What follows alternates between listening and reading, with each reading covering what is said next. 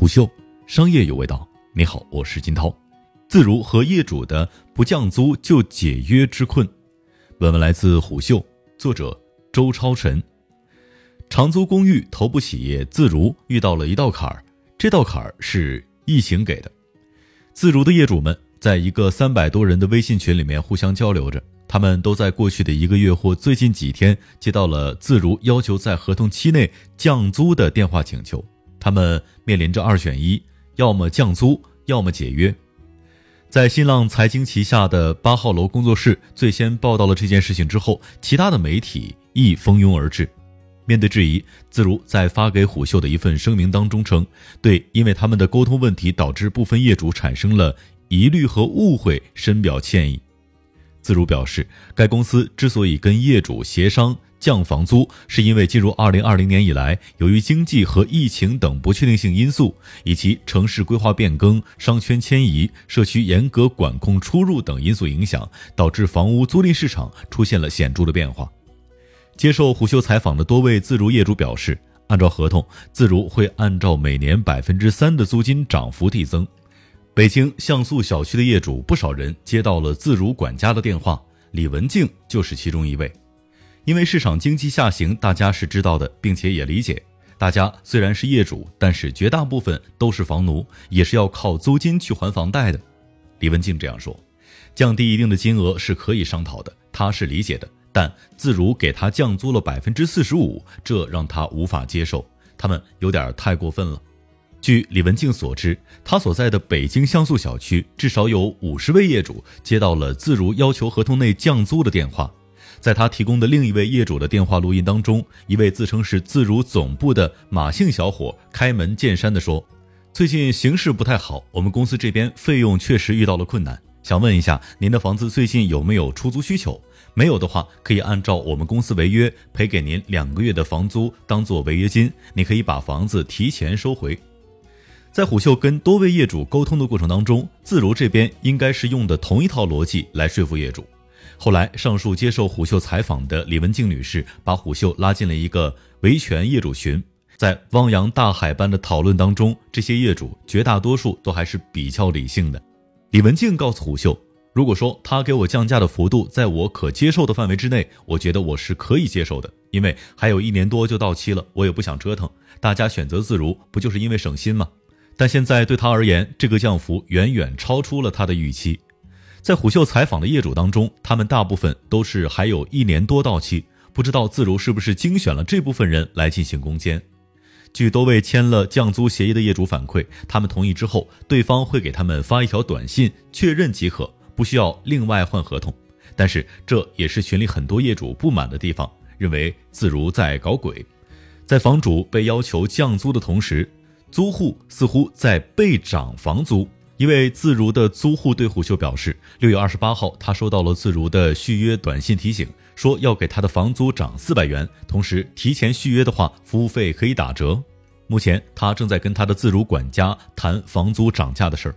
本来各项数据显示，五月租赁市场开始逐渐回暖，但没想到六月北京又遭遇疫情回复，导致很多的大学毕业生无法返京和投入市场找工作。也是掐断了原本乐观的七八月份租赁市场回暖、迎来租赁高峰期的势头。具体延迟到何时，还要视北京疫情控制的情况而定。或许这才是自如选择在这个节骨眼上跟房主谈降租，甚至不惜支付违约金的原因吧。对房主来说，他们面临的是房租缩水；对自如来说，则是一场危机。一向不太回复，甚至干脆不理会媒体采访请求的自如 CEO 熊林，在虎嗅发过去采访请求二十七分钟之后，他回复道：“我请同事联系你。”这不是熊林和自如第一次在疫情期间遭到质疑。早在二月下旬，全国疫情吃紧的时候，就有类似自如被指趁疫情大幅涨租金的新闻，逼得这位深受链家董事长左晖器重和信赖的自如 CEO 发朋友圈撂狠话。自如近期的价格调整均为因为产品续约类型不同，以及基于市场价格变动的既定系统价格调整，不敢说百分百合理，绝无一例是趁疫情之机发起的卑鄙钻营之举。如果有任何一例实证为趁疫情涨价，我和全体管理团队即日立刻辞职。这位 CEO 显然在业主那儿的知名度很高，业主们在微博上发微博投诉的时候都会艾特他。根据八号楼工作室的报道，微博黑猫投诉平台上有关自如降租的相关投诉有六十二条，主要原因普遍是自如要求业主降租百分之三十。但自如一位要求匿名的负责人接受虎嗅电话采访时表示，这个比例很小。当虎嗅问他这个比例具体是多少，有多少业主收到了自如的电话慰问时，对方表示他目前没有拿到具体的数据。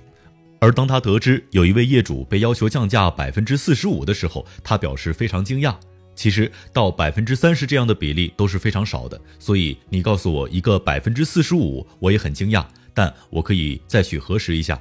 他反思道：“我们首先要表示一个歉意，一线沟通上面确实可能给业主带来了一些焦虑和不安。我觉得这是我们应该去更规范或者说做得更好的地方。”